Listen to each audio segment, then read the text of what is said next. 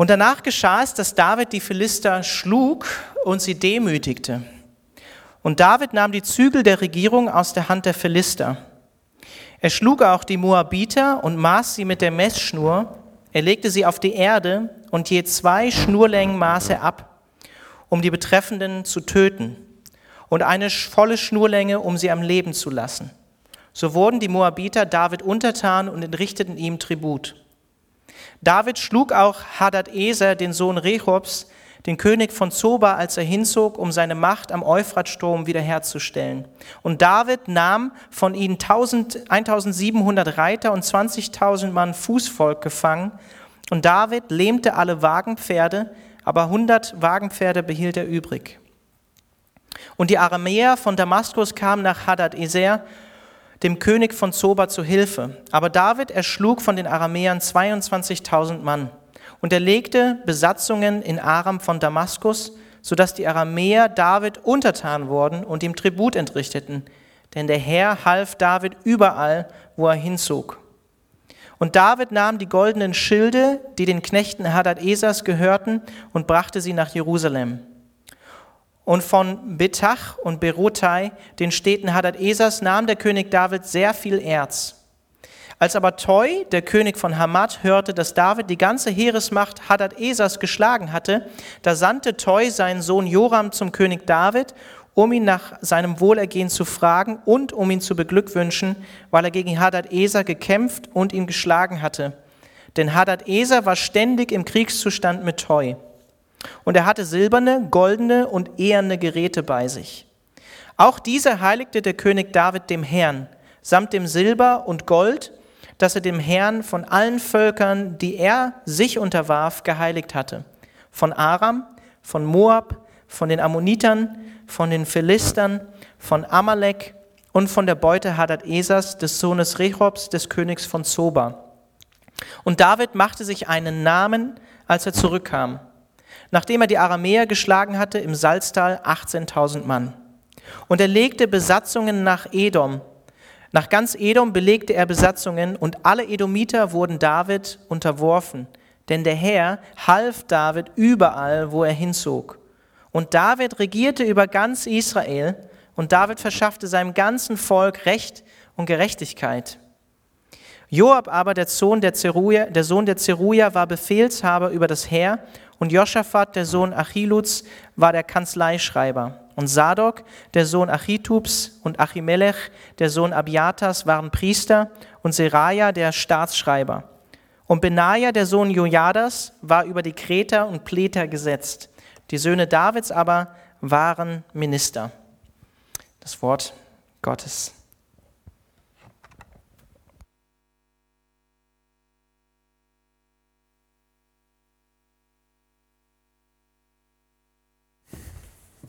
Ja, vielen Dank, Alex. Und es war ein starkes Wort oder ist ein starkes Wort. Schöner Text heute Abend. Doch, doch, ähm, ich freue mich. Äh, ich freue mich, heute Abend hier zu sein mit euch, wie dem Mittwochsgottesdienst und dass wir jetzt gemeinsam ja, ähm, das Wort Gottes aufmachen können und anschauen können. Und äh, ich, hab, ich hoffe, das ist eine ermutigende Botschaft heute Abend und mal gucken. Also ich freue mich auf jeden Fall, mit euch diese Zeit zu verbringen. Genau, wir sind Mittwochabends hier in den Samuels Bücher unterwegs und wir befinden uns heute Abend, das ist vielleicht nicht so ganz klar ähm, gewesen aus der Schriftlesung, aber wir sind eigentlich an einem wichtigen Meilenstein angekommen.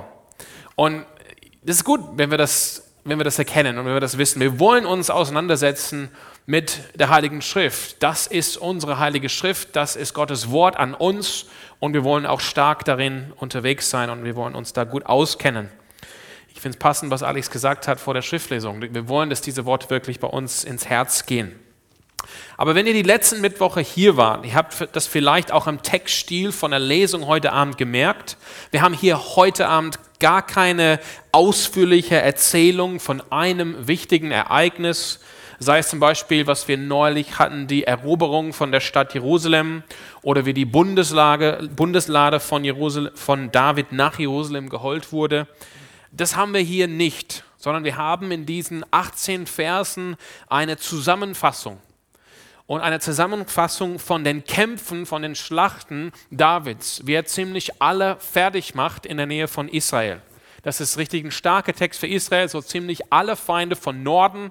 Da sind äh, Zoba und Damaskus, das sind syrische Völker, bis nach ähm, Westen, das wäre Moab, nach Süden, Edom und nach Osten, Philistia. Alle werden geschlagen von David. Wir haben diese Zusammenfassung. David ist der Mann nach Gottes Herzen und er wurde von, von Samuel zum König gesalbt. Und hier wird am Stück von seinen entscheidenden Siegen über Nachbarterritorien berichtet. Und es ist wichtig, einfach an dieser Stelle zu sagen, die, die Samuelsbücher sind nicht ganz streng chronologisch aufgebaut, sondern sind auch thematisch und theologisch geordnet. Diese Verse bilden also eine wichtige Schnittstelle im, im zweiten Samuelbuch. Mit, mit dieser Zusammenfassung von, von den Siegen ähm, wird jetzt ein Teil von dem Samuelbuch, von dem zweiten Samuelbuch abgeschlossen. Und das ist der Teil, und wir haben uns die letzten Wochen damit befasst, auch vor Advent sozusagen. Wir haben uns damit befasst, letztendlich mit dem Aufstieg von David zum gesegneten König. Und dieser Teil des Buches wird jetzt abgeschlossen mit dieser Zusammenfassung im Prinzip. Wir sollen alle schauen, David hat im Prinzip überall gesiegt. Überall war Gott mit ihm und hat ihm geholfen und hat ihm den Sieg gegeben. Und ich werde jetzt nicht viel sagen heute Abend, aber im Kapitel 9 startet ein neuer Teil des Buches und dieser Teil zeigt die andere Seite von Davids Zeit als König, die etwas weniger bekannte Zeit äh, als König, nämlich David muss die Konsequenzen tragen, die äh, aus seinem Ehebruch mit Bathseba und aus dem Mord ihres Ehemanns. Und äh, auch wenn Gott ihm seine Schuld vergibt, so muss er doch die Konsequenzen tragen in seinem Leben. Das geht 20 Jahre lang oder mehr. Und das ist quasi der nächste Teil vom zweiten Samuelbuch. Also das ist jetzt die Schnittstelle. Wir, wir schließen jetzt diesen Teil ab, wo David quasi diesen glorreichen Aufstieg zum gesalbten König macht. Und hier bekommen wir wirklich so auf den Punkt gebracht, wirklich David, überall wo David war, hat er gesiegt. Gott hat ihm den Sieg gegeben. Gott hat ihm geholfen. Also will ich die, die, die Frage stellen heute Abend mit euch. Äh, was will unser Text eigentlich sagen? Um was geht es in diesem Text? Und ich werde jetzt nicht Vers für Vers durchgehen und gucken, wo war jetzt dieses Land und wie viele Pferde und wie viele Wagen und so weiter. Aber wenn ihr Fragen dazu habt, gerne nach dem Gottesdienst, ähm, sondern ich will vielmehr ein bisschen tiefer reinschauen in das Wort heute Abend. In Kapitel 7, das haben wir letzte Woche angeschaut, ich war selber nicht hier, muss ich stehen, aber ich nehme an, ihr habt das Kapitel angeschaut, wer hier war. Kapitel 7, 2. Kapitel, 2. Samuel 7 ist eines der wichtigsten Kapitel im Alten Testament. Wenn es eine Klausur gibt, dann ist dieses Kapitel immer in der Klausur als geschichtlich, weil in diesem Kapitel gibt Gott krasse Verheißung an David, nämlich dass David ein ewiges Königreich haben wird. Es wird immer einen Sohn Davids geben, der auf dem Thron sitzt in alle Ewigkeit. Gott gibt auch andere krasse Verheißungen, nämlich eben, dass David all seine Feinde ähm, besiegen wird oder Gott wird seine Feinde für ihn beseitigen. Gott wird ihm einen großen Namen machen auf der Erde. Und in Kapitel 8, das ist, das, das ist, was wir gerade gelesen haben, das kommt direkt danach, dann sehen wir, wie Gott seine Verheißung schon direkt erfüllt im Text. Das ist, das, das, diese Siege sind nicht alle so innerhalb von Monaten ähm, passiert. Deshalb sage ich, es ist nicht nur chronologisch hier aufgebaut, das Buch, sondern auch thematisch und theologisch. Und das soll uns, das soll den aufmerksamen Leser zeigen, hey, das, was Gott versprochen hat im Kapitel 7, das hält er das wird wahr in Kapitel 8. Gottes Verheißung geht direkt in die Erfüllung. David siegt, wo auch immer er hingeht. Niemand kann ihn aufhalten. Alle seine Feinde werden besiegt. Es werfen sich andere Könige nieder. Toi, schöner Name. Und David nimmt Beute, bekommt Tribut und er widmet alles dem Herrn. Und er macht sich einen Namen, sieht man im Vers 13. Also er wird schon berühmt in seiner Zeit, genau was Gott versprochen hat im Kapitel 7. Und er regiert, das lesen wir in Vers 15, als gerecht, gerechte, sorry, gerechte Herrscher. Er verschafft seinem Volk Recht und Gerechtigkeit. Und das ist auch der Auftrag eines Königs im alten vorderen Orient, für Recht und Gerechtigkeit zu sorgen. Und doch ist das alles nicht Davids Errungenschaft.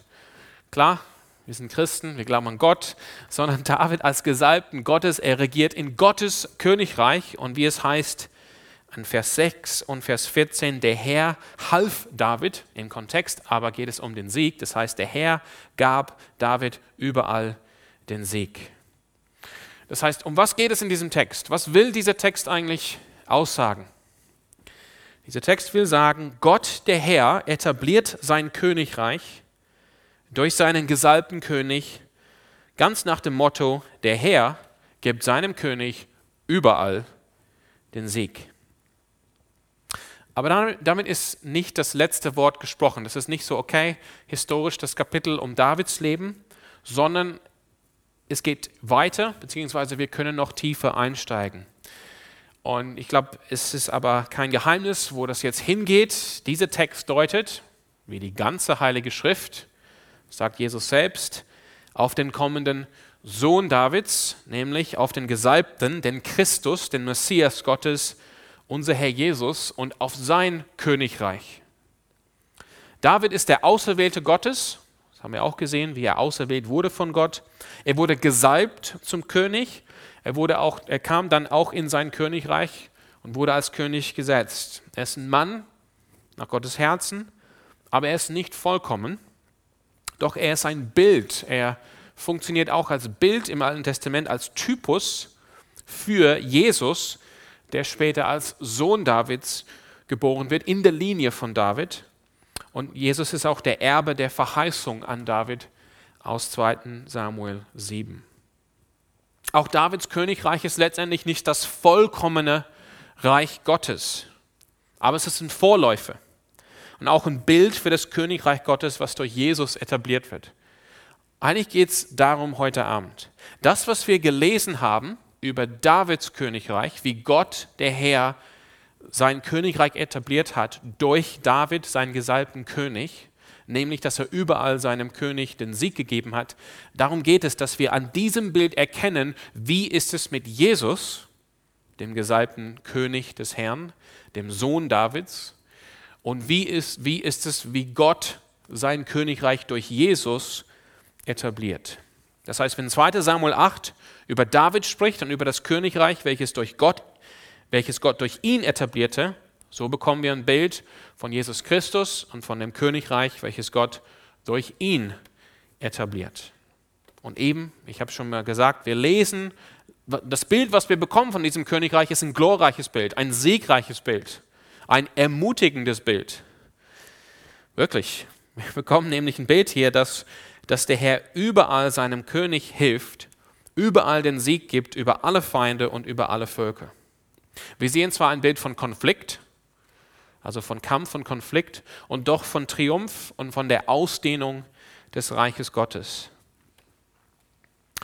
Wenn wir das Leben, wenn wir jetzt erstmal David nehmen als, als Typus, als Typus, als Bild für Christus, dann, dann sehen wir, es ist wichtig, dass wir auch Davids Leben insgesamt betrachten, dann sehen wir, dass Davids äh, Kampf gegen Goliath, wo er bereit war, David war bereit, gegen Goliath sein eigenes Leben zu lassen, de facto. Er war bereit, in den Einzelkampf zu ziehen, war bereit, sein eigenes Leben zu lassen und alleine stellvertretend für die ganze Nation Israel gegen einen scheinbar unbesiegbaren Feind anzutreten. Das ist, dieser Kampf von David gegen Goliath deutet in gewisser Weise auf Jesu Sieg am Kreuz von Golgotha. Auch da war Jesus bereit, alleine in den Kampf zu ziehen quasi stellvertretend für die ganze Nation, um gegen einen scheinbar unbesiegbaren Feind anzutreten, nämlich der Tod. Diese Kämpfer, von denen wir berichtet werden im 2. Samuel 8, die kommen natürlich danach, die kommen nach diesem entscheidenden Sieg über Goliath, als David bereits zum König geworden ist. Das heißt, sie beschreiben nicht diesen entscheidenden Sieg, sondern sie beschreiben, wie Gott jetzt durch David sein Königreich etabliert. David hat sich zum König erwiesen durch seinen großen Sieg und jetzt wird beschrieben, wie Gott sein Königreich durch David etabliert. Auch bei Jesus ist es ähnlich. Jesu Leiden und Tod am Kreuz, gefolgt von seiner Auferstehung und, seiner und Himmelfahrt, das war der entscheidende Sieg über Sünde, Tod und Teufel. Durch den Jesus sich als König erwiesen hat. So heißt es, wir kennen das aus dem Römerbrief, aus dem Anfang, ganz am Anfang, die Verse 3 und 4 des ersten Kapitels.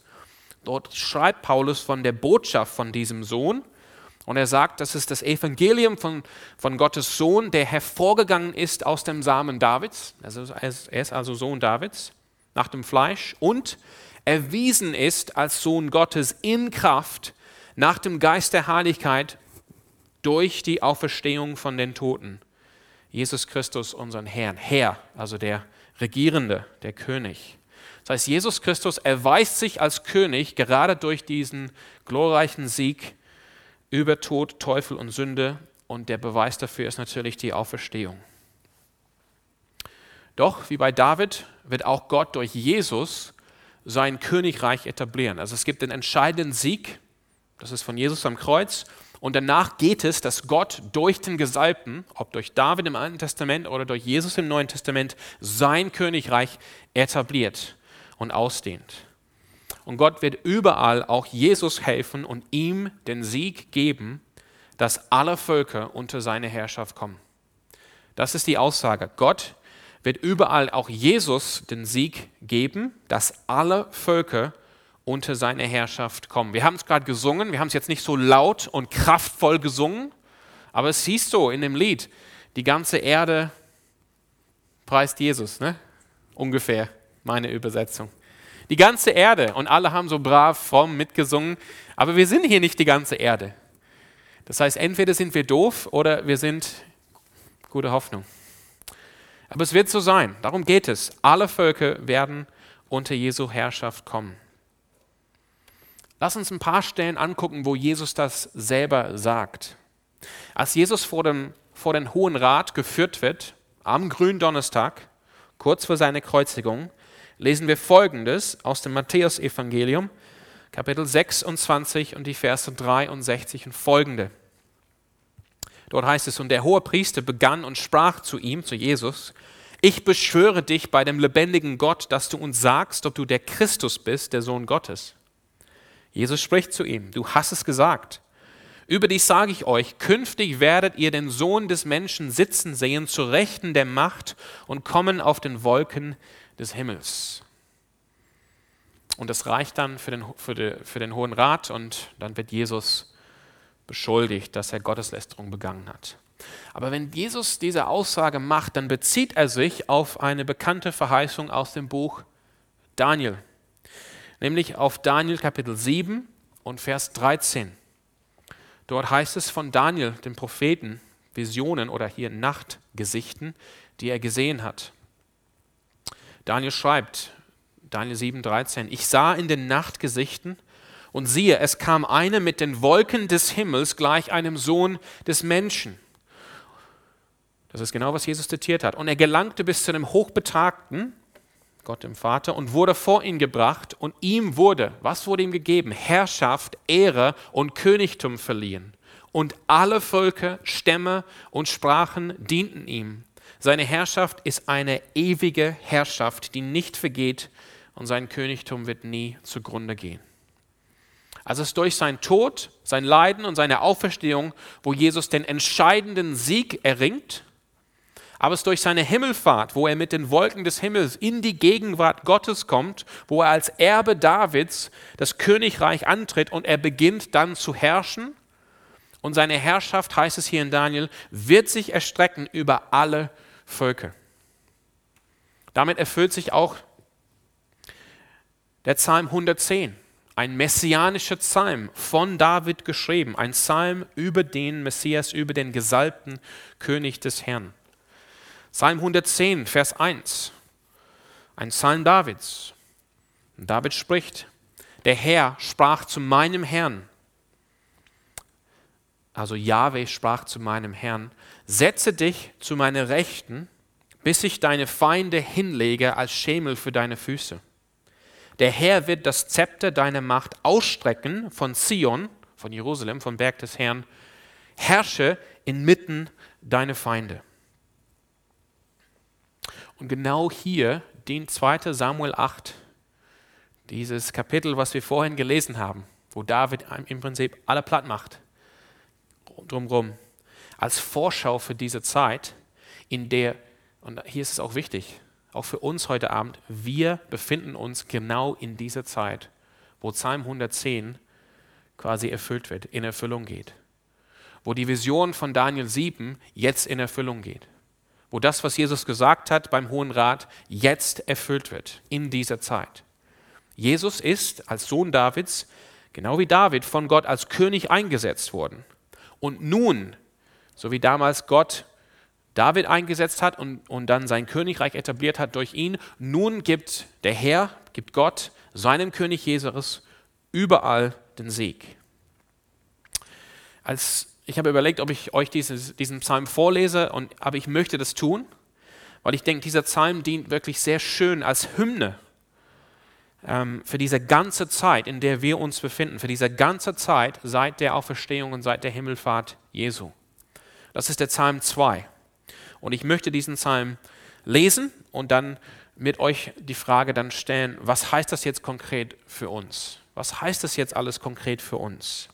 Also Psalm 2 wirklich jetzt als Hymne ähm, für diese ganze Zeit, äh, wo Jesus herrscht seit seinem Sieg über den Tod, über den Tod und seine Auferstehung und seine Himmelfahrt.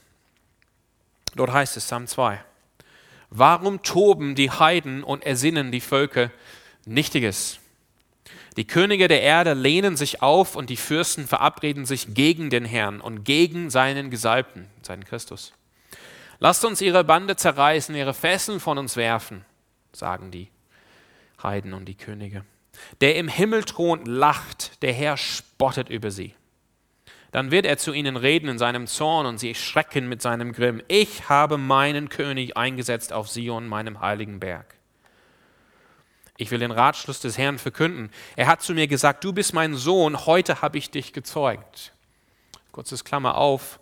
Das Neue Testament bezieht diesen Vers auf die Auferstehung von Jesus Christus. Das heißt auf seinen Sieg, was ihn dann erweist als König.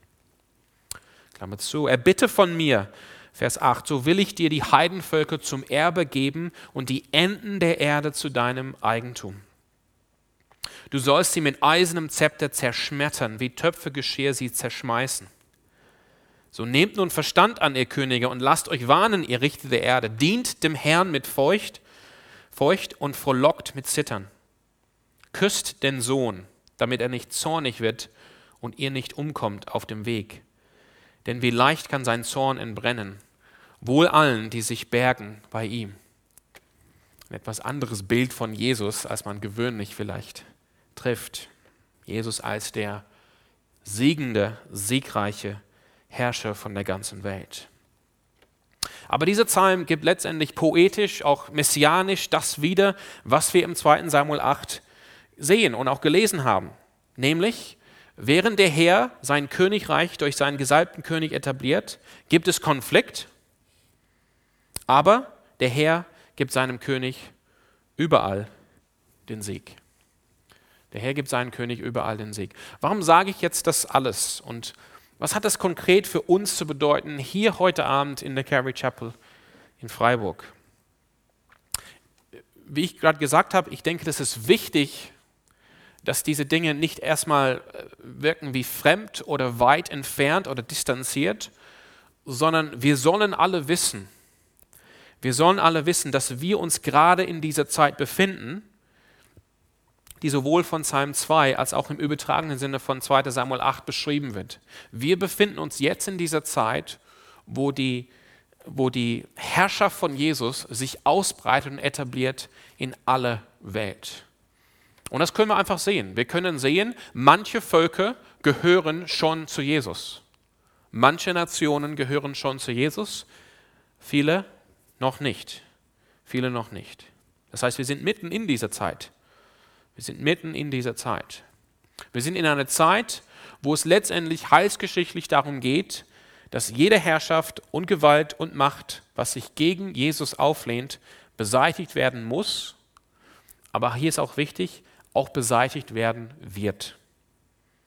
Alle Feinde des gesalbten Königs Jesus werden zerschmettert. Wenn sie sich nicht, wenn sie sich nicht verhalten wie Toy, treu war, so klug und hat erkannt, okay, ähm, entweder muss ich mich der Herrschaft von David beugen oder ich werde auch hier erledigt. Auch das ist möglich, auch in unserer Zeit. Es muss nicht sein, dass eine Nation, eine Nation von Jesus zerschmettert wird, sondern wir können freiwillig zu ihm kommen und uns ihm unterordnen, auch als ganze Nation. Aber es ist wichtig, dass wir erkennen, das ist nicht irgendwas Fernes oder irgendwas Abstraktes oder irgendwas, was nichts mit uns zu tun, sondern wir leben gerade jetzt in dieser Zeit und wir leben in dem Königreich von Jesus. Das betrifft uns und unseren Auftrag hier und heute und jeden Tag unseres Lebens. Denn wir sind unterwegs, sofern wir an Jesus glauben, sofern wir seine Nachfolger sind, wir sind unterwegs für ihn, für den gesalbten König, für den rechtmäßigen König. Was heißt das für uns? Ich will heute Abend in diesem zweiten Teil der Predigt ähm, vor allem unseren Mindset ansprechen. Ich will dein Mindset ansprechen heute Abend. Ich denke, wenn man über eine Predigt nachdenkt, eine Predigt kann vielleicht unser Herz ansprechen. Und da, wenn, wenn, wenn so eine Predigt uns anspricht, äh, beim Herzen, dann ist die Frage, ob unser Herz voller Glauben ist oder eher Unglauben. Glauben wir Gott oder glauben wir nicht? Eine Predigt kann natürlich auch unsere Hände sozusagen ansprechen oder unsere Taten, ob wir gehorsam sind, ob wir treu Jesus gehorsam sind, wie wir leben und wie wir handeln, oder ob wir ungehorsam sind. Aber der Predigt kann auch einen Mindset ansprechen. Das heißt, wie denken wir letztendlich als Christen? Was, was steckt dahinter, hinter unserem Herzen vielleicht und hinter unserem Handeln? Was ist unser Mindset? Was, was erleben wir oder was leben wir und was denken wir ist wahr und was ist falsch? Und natürlich kann, kann eine Predigt alle drei ansprechen, aber heute Abend geht es mir jetzt äh, vor allem um unseren Mindset. Ich habe schon ein paar Mal erwähnt, diese Formulierung direkt aus 2 Samuel 8, einfach ein bisschen umformuliert, anstatt helfen, Sieg geben. Und, und darum geht es. Der Herr gibt seinem König überall den Sieg. Es wird auch genauso übersetzt in manchen Übersetzungen, nur nicht in der Schlachte. Der Herr gibt seinem König überall den Sieg. Und wenn, wenn ich jetzt mit euch rede heute Abend über, uns, über euren und über unseren Mindset, dann ist das genau das, was ich mir wünsche, dass wir als Christen in dieser Zeit mit diesem Mindset leben. Der Herr gibt seinem König überall den Sieg. Und das betrifft, denke ich, zwei Dinge. Das betrifft zwei Dinge, diese, diesem Mindset. Erstens, ein Sieg zu erringen geht nicht ohne Konflikt. Ein Sieg zu erringen geht, zu erringen geht nicht ohne Konflikt. Das ist ganz deutlich in 2 Samuel 8. Wir sehen, David muss ausziehen aus Jerusalem mit dem Heer, Joab, der, der Herr, Heeresführer, und er muss Kampf führen, um diese Siege zu erringen. Ein Sieg zu erringen geht nicht ohne Konflikt. Ein Kommentator schreibt äh, genau zu diesem Kapitel folgendes, und ich zitiere, Konflikt geht immer einem Sieg voraus. Sowohl das Alte Testament als auch das Neue Testament bezeugen, dass im Großen und Ganzen Menschen und Nationen sich nicht danach sehnen, die Regierung Christi anzunehmen, sondern streben gegen diese Regierung und dass Christus seine Regierung letzten Endes nicht auf Wunsch der Nationen bringen wird, sondern durch seine Macht und Gewalt. Er führt fort, sicherlich lehrt uns das Kreuz Christi, nämlich Leiden und Sterben, dass die Mächte der Finsternis nicht durch einen unblutigen Streich besiegt werden. Das Königreich wird vollkommen, sorry, das Königreich wird kommen schließlich dadurch, dass Christus, der Sohn Davids, alle seine und unsere Feinde besiegt. Endzitat. Wir brauchen als Christen, behaupte ich, ein Mindset, der geprägt ist von einem Bewusstsein, dass Konflikt dazu gehört, zum Leben gehört. Und klar, Konflikt gehört zum Leben dazu, das wissen wir alle. Das ist manchmal richtig unangenehm und stressig und halt normale Konflikte. Aber ich glaube, wir brauchen auch ein Mindset, dass Konflikt dazu gehört, dass jetzt Jesu Königreich etabliert wird in unserer Zeit. Und das wird uns betreffen, weil wir ja Jesu Botschafter sind in dieser Welt und wir sind unterwegs für ihn. Wir müssen also mit Konflikt, rech, Konflikt rechnen. Es ist normal, es ist nicht ein Ausnahmezustand. Mental, glaube ich, wissen wir das oft. Wir, wir könnten das irgendwie intellektuell zustimmen. Ja, Konflikt gehört dazu. Wir wissen, dass es viele Menschen gibt, die nicht gläubig sind. Wir wissen, dass es viele Menschen gibt, die den Glauben ablehnen und dass, wenn wir jetzt mit denen ins Gespräch kommen würden, dass es vielleicht einen Konflikt gibt. Das wissen wir mental. Wir wissen auch, dass viele Christen verfolgt werden, ganz weit weg von hier. Das wissen wir alles mental. Aber was ist unser Mindset? Wie denken wir und wie handeln wir dann entsprechend? Ich würde behaupten, und bin gerne bereit, am Ende korrigiert zu werden von einem Einzelnen, dass wir oft geprägt sind von einem Mindset, wo wir am liebsten Konflikt vermeiden, in diesem Sinne, in Bezug auf unseren Glauben als Christen. Und wir sehen Konflikt eher als Ausnahme und, und, und störend. Und ob wir das denken oder nicht, wir handeln oft nach dem Motto, wenn wir nur nett und liebevoll genug wären, würde das Königreich Gottes so kommen, als ob wir einfach irgendwie nett sein können, um das Königreich Gottes äh, zu holen. Aber das ist nicht die Botschaft von 2 Samuel 8. So wird die, das Königreich Gottes nicht etabliert durch Nettigkeit und Welpen und Valentinskarten. Das ist nicht der Plan. Gott war immer mit David und doch war David fast stets im Konflikt denk mal drüber nach. Ich denke, wir, wir, wir denken oft, irgendwie ist es normal und, und das ist so der, der, der Bestzustand für mein christliches Leben, wenn es gar keinen Glaubenskonflikt gibt und ich irgendwie im, im, im, im, in Ruhe und Frieden unterwegs sein kann. Aber das, ist, das war jetzt nicht die Wahrheit für David. Wenn man durch die Psalmen liest, ich habe ein paar gelesen die letzten Wochen, mir fiel als Beispiel ein Psalm 5, dann ist David fast immer dabei, sein Herz auszugießen vor Gott und ein Anliegen, was er immer wieder bringt, ist, dass er quasi mitten in einem Konflikt steht. Und da sind Feinde da. Und diese Feinde sind nicht Davids persönliche Feinde, weil sie, weil sie einfach nicht klarkommen wegen irgendeiner Sache am Hof in Jerusalem, sondern das sind Feinde des Königreichs Gottes.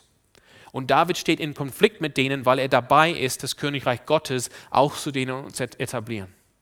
Das ist für ihn der Normalzustand, nicht der Ausnahmezustand. Konflikt braucht Weisheit, Mut, Entschlossenheit und Standfestigkeit von uns.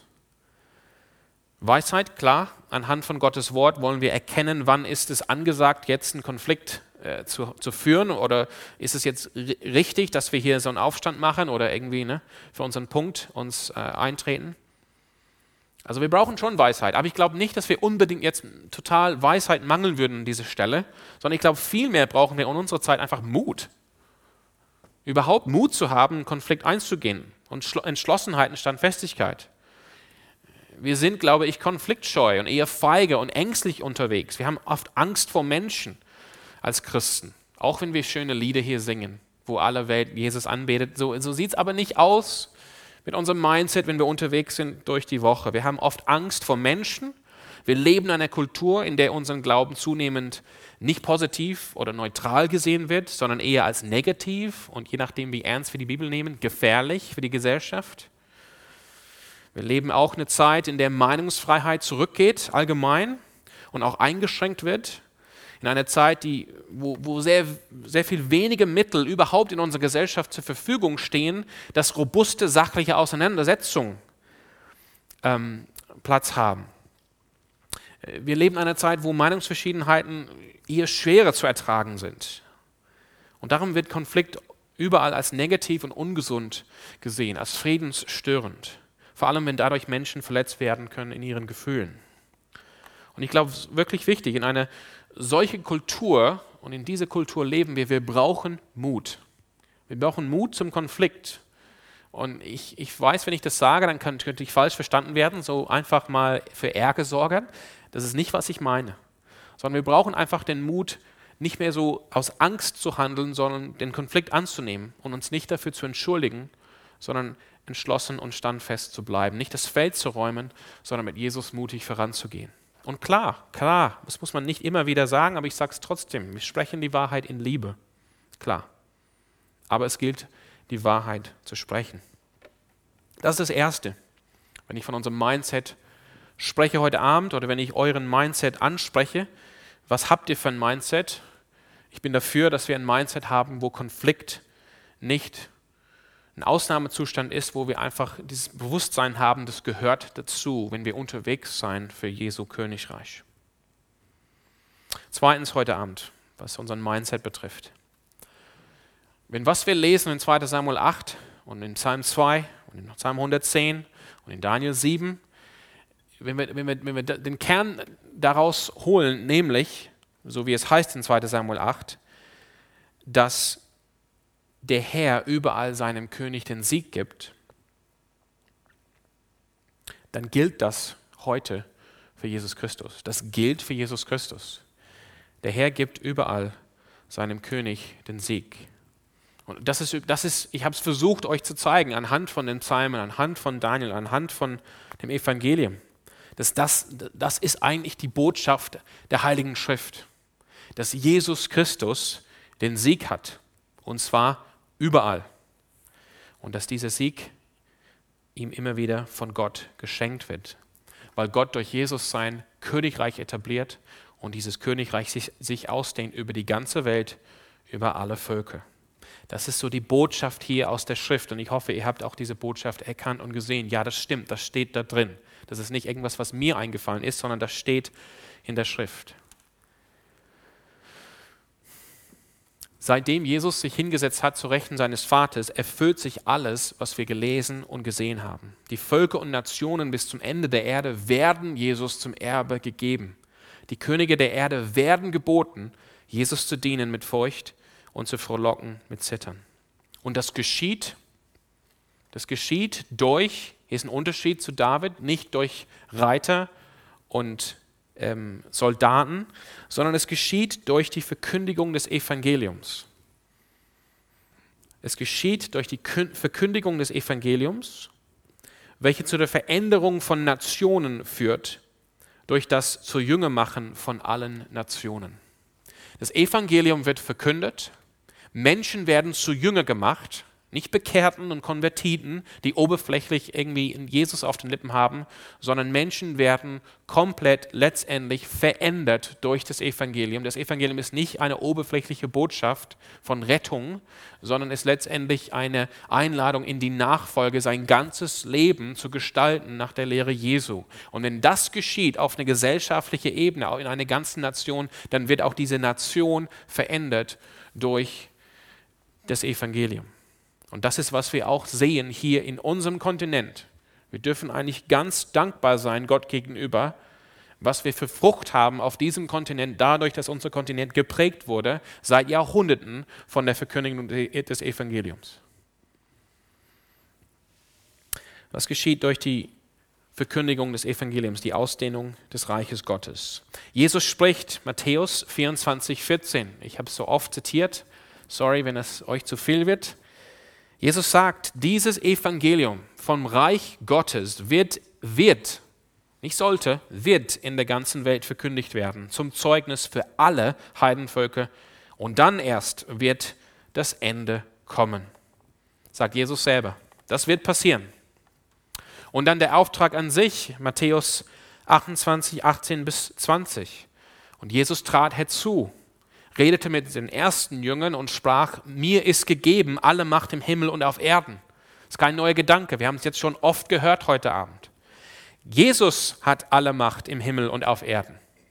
Jesus ist der König und darum, weil er die Autorität hat, gibt er den Auftrag. Deshalb mit dieser Autorität geht nun hin und mache zu Jüngern alle Völker. Tauft sie auf den Namen des Vaters, des Sohnes und des Heiligen Geistes und hier ist die Jüngerschaft, lehrt sie alles halten, was ich euch befohlen habe. Und siehe, ich bin bei euch alle Tage bis an das Ende der Weltzeit. Amen. Die Frage ist, glauben wir, dass das einfach mal ein Wunsch war von Jesus oder dass das passieren wird? Ich glaube anhand von Matthäus 24, ich glaube anhand von Daniel 7 und so weiter, Psalm 110, Psalm 2, das wird passieren. Alle Nationen werden zu Jünger gemacht. Jesus ist dabei, jetzt alle Nationen zu gewinnen. Denn der Herr, wie wir gelesen haben, lacht über die Könige und Völker dieser Erde, die sich auflehnen, und er gibt seinem König Jesus überall den Sieg. Und jetzt möchte ich uns ansprechen, genau wegen unserem Mindset. Wir brauchen als Christen ein Mindset, wo wir das erkennen und wo das uns prägt. Wir müssen aufhören, und ich spreche auch zu mir, nicht, dass ich schon alles geschafft und gecheckt hätte, wir müssen aber aufhören, als feige, ängstliche Verlierer und Lüse dazustehen, als Christen. Als ob wir als Christen nur dazu berufen wären, noch eins drauf zu bekommen, um Jesu willen. So leben manche Christen. Man sieht es auch in ihren Gesichten. Das ist ihre Vorstellung von Geistlichkeit.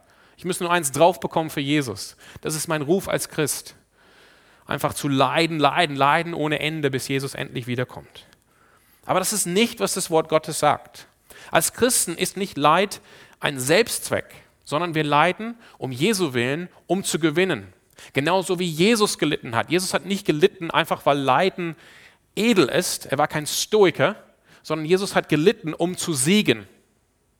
Und das ist auch, warum wir leiden sollen. Um Jesu willen, aber nicht als Selbstzweck, sondern um mit Jesus zu siegen, so wie Jesus es getan hat. Ich finde es krass, was Jesus sagt, wenn er, wenn er Petrus quasi sagt, hey Petrus, du bist der erste Papst. Nee, das sagt er nicht. Aber wo er ankündigt, er wird eine Gemeinde, eine Kirche gründen. Matthäus 16, 18. Er sagt, und ich sage dir auch, du bist Petrus. Was heißt Petrus überhaupt? Felsen. Es ist kein Feigename. Du bist Felsen, du bist Petrus und auf diesen Felsen will ich meine Gemeinde bauen.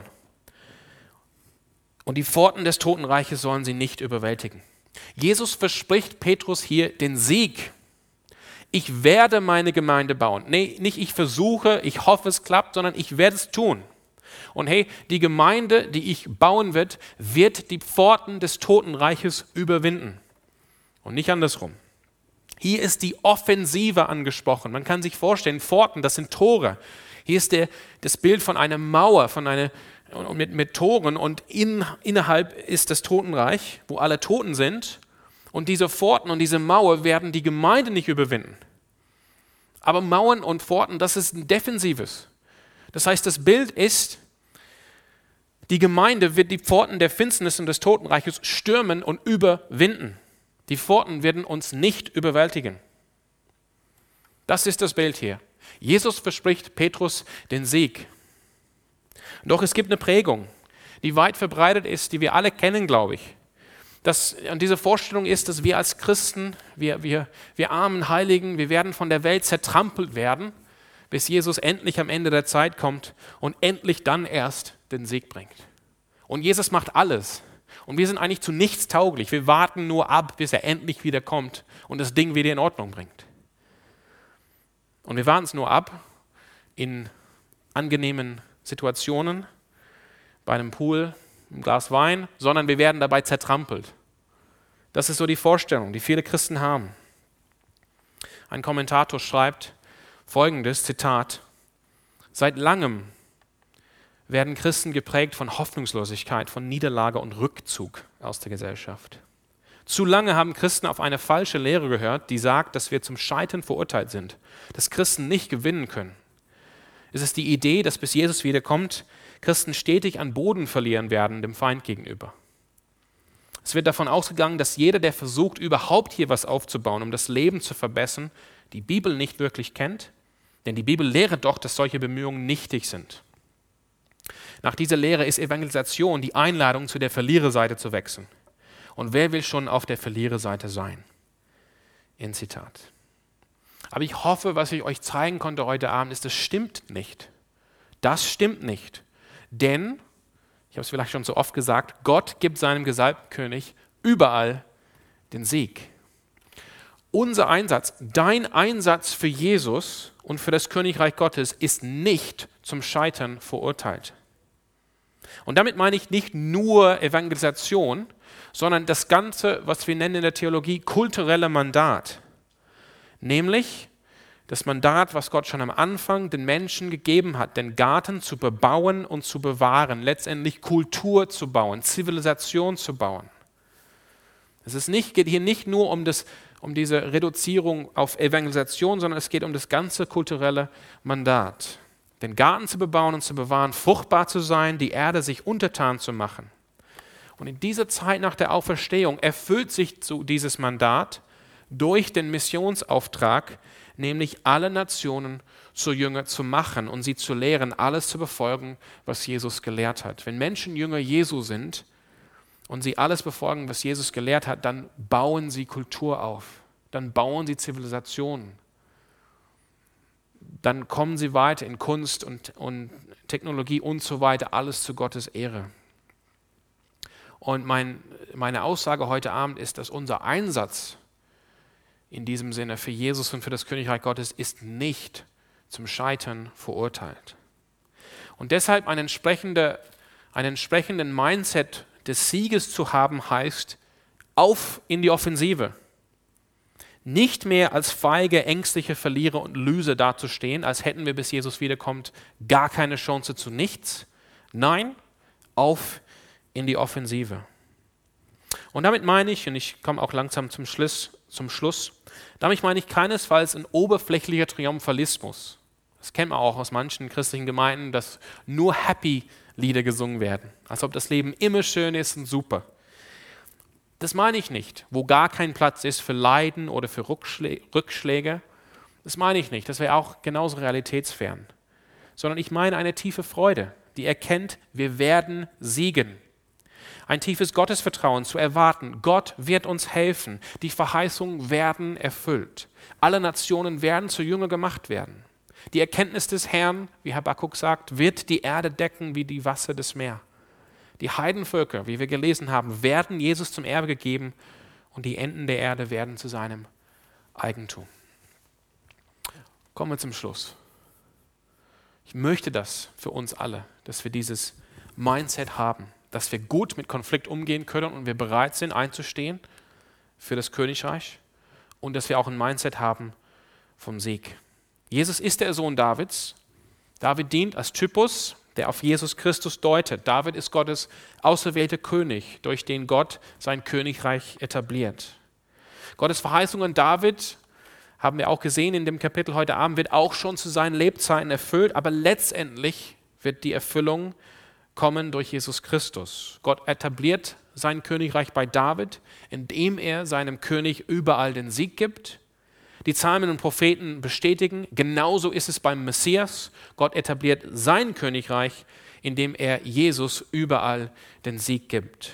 Aber das nicht erst zum Schluss, wenn Jesus wiederkommt, sondern jetzt schon durch uns, durch den Missionsauftrag und das kulturelle Mandat, alle Nationen zu Jünger zu machen eben damit das Erkenntnis des Herrn diese Welt durchdringt. Es wird nicht leicht sein, es wird vom Konflikt gekennzeichnet werden, aber es wird passieren. Wir werden siegen.